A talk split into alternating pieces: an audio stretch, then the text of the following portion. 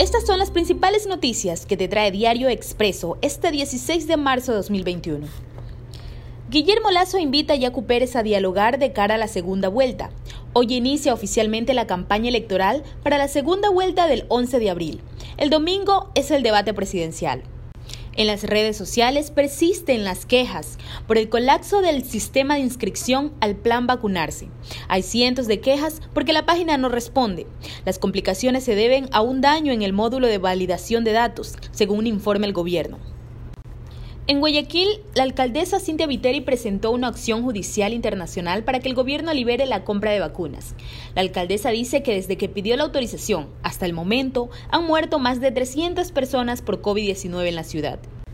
Y en deportes, Liga de Quito recupera dos jugadores y tendrá un debut ante Barcelona. El cuadro Albo aumentó su potencial para recibir al campeón nacional este sábado en el Rodrigo Paz Delgado. Revisa más información en www.expreso.es.